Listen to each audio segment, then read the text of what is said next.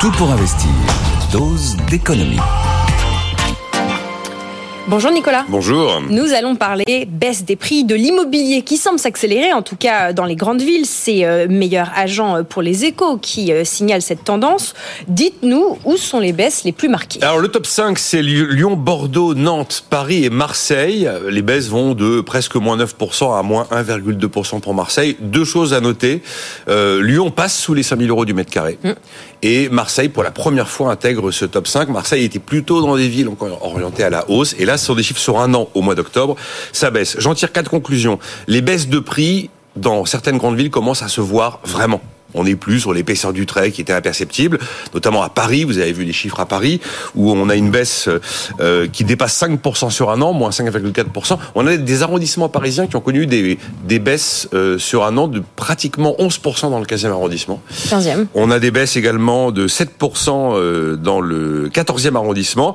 Et en 2023, le prix du mètre carré parisien pourrait connaître une baisse globale de 6 à 7%. Ça commence à être une baisse notable. Deuxième conclusion, si on prend France entière, cette fois-ci, euh, le mouvement de baisse de prix est très peu perceptible. Mm. En fait, vous avez des quantités de régions euh, qui sont pas évidemment des, des régions de métropole où euh, les prix sont restés sages et où il n'y a pas de mouvement vraiment engagé de baisse des prix parce qu'ils n'ont jamais été très très élevés. Et donc au niveau euh, France entière, si on fait la moyenne, on a une baisse qui est très peu perceptible. Troisième remarque importante, c'est que ça y est, le propriétaire a compris que s'il voulait vendre, il fallait baisser son prix. Il y a toujours un temps de décalage entre le moment où euh, le marché se retourne et où le propriétaire se dit ah ben c'est dommage, je vais plus pouvoir vendre comme à la belle époque. Mhm. Oui, ben la belle époque d'avant Covid, elle est derrière nous, elle ne reviendra pas. Et donc ben, les propriétaires acceptent de baisser les prix et de faire leur deuil c'est c'était un moment, c'est un moment qu'on commence à observer. Et la dernière remarque, la quatrième, c'est que en dépit de ce mouvement de baisse, on est très loin d'avoir effacé toutes les années de hausse qui ont précédé, les quelques huit années de hausse.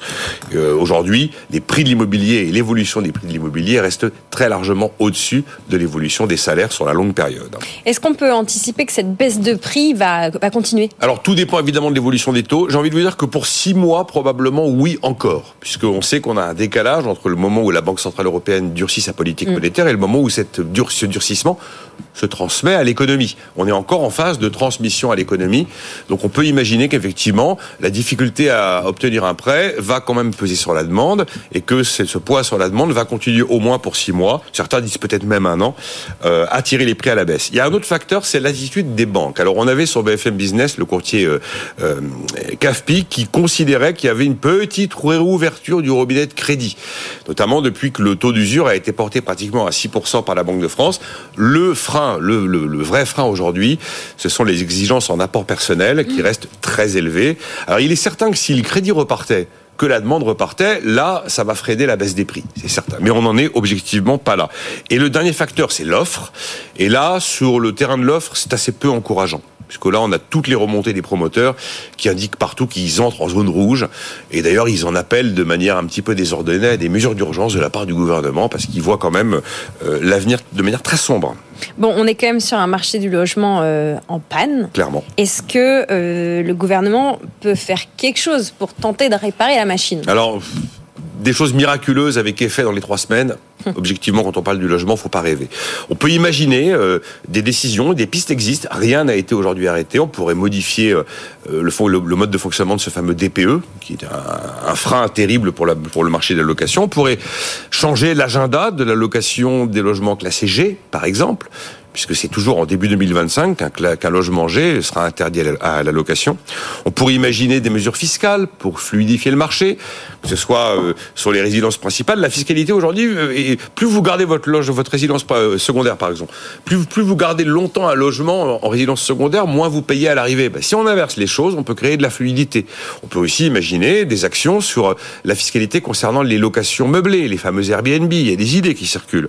On pourrait assouplir encore les critères d'octroi du crédit je suis pas sûr que changer fondamentalement le taux d'effort pour le remonter ou permettre des prêts à 26, 27, 28 ans, ça changerait forcément la donne. On pourrait aussi euh, décider de mettre en place certaines mesures qu'on pouvait lire dans le rapport REMSA même, comme par exemple euh, récompenser financièrement les maires qui construisent.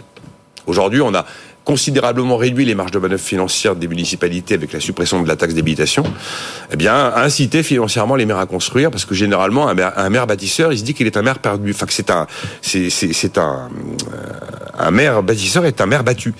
Eh bien, il faudrait que cette idée soit inversée. Après, il y a des demandes qui, émanent des professionnels. Tout récemment, la FPI, la Fédération des promoteurs immobiliers, a émis une idée.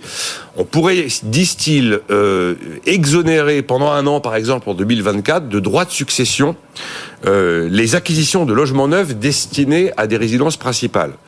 Le problème de ces mesures temporaires, c'est que si vous dites, bah voilà, il n'y aura pas de droit de, de, droit de succession pour du neuf euh, à des fins de résidence principale, vous êtes sûr que vous bloquez, que vous figez là le mois de le mois de novembre et de décembre, il se passe rien. Ouais. Vous créez un super appel d'air en 2024 et paf, début 2025, la mesure s'arrête, et là, vous avez un gros coup de mou.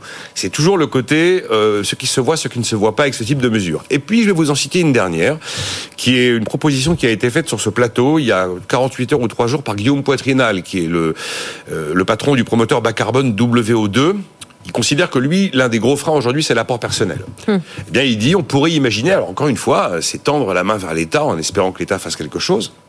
On pourrait imaginer une sorte de bourse publique qui serait gérée par la Caisse des dépôts et qui permettrait finalement aux primo-accédants d'obtenir grâce à cette bourse publique l'apport personnel qu'ils n'ont pas, qui leur serait donc prêté par l'État, mais alors à un taux défiant toute concurrence, un taux entre 1 et 1,5%, avec évidemment une échéance de remboursement qui fait que c'est supportable financièrement. Voilà une idée qui a été proposée par Guillaume Poitrinal. Alors une idée comme ça, évidemment, serait une idée qu'on pourrait mettre en place assez vite, et c'est une idée qui pourrait avoir des effets assez rapides. Si vous avez tout d'un coup une bourse publique que la Caisse des dépôts dit aux primo-accédants, il vous faut 20% d'apport, on vous les donne, enfin on vous les on vous les prête à 1%, à ce moment-là, là, vous débloquez, vous débloquez la demande assez rapidement. Voilà cette idée de bourse publique éventuellement gérée par la Caisse des dépôts, suggérée par Guillaume Poitrinal. Merci Nicolas Dose pour cette dose d'économie.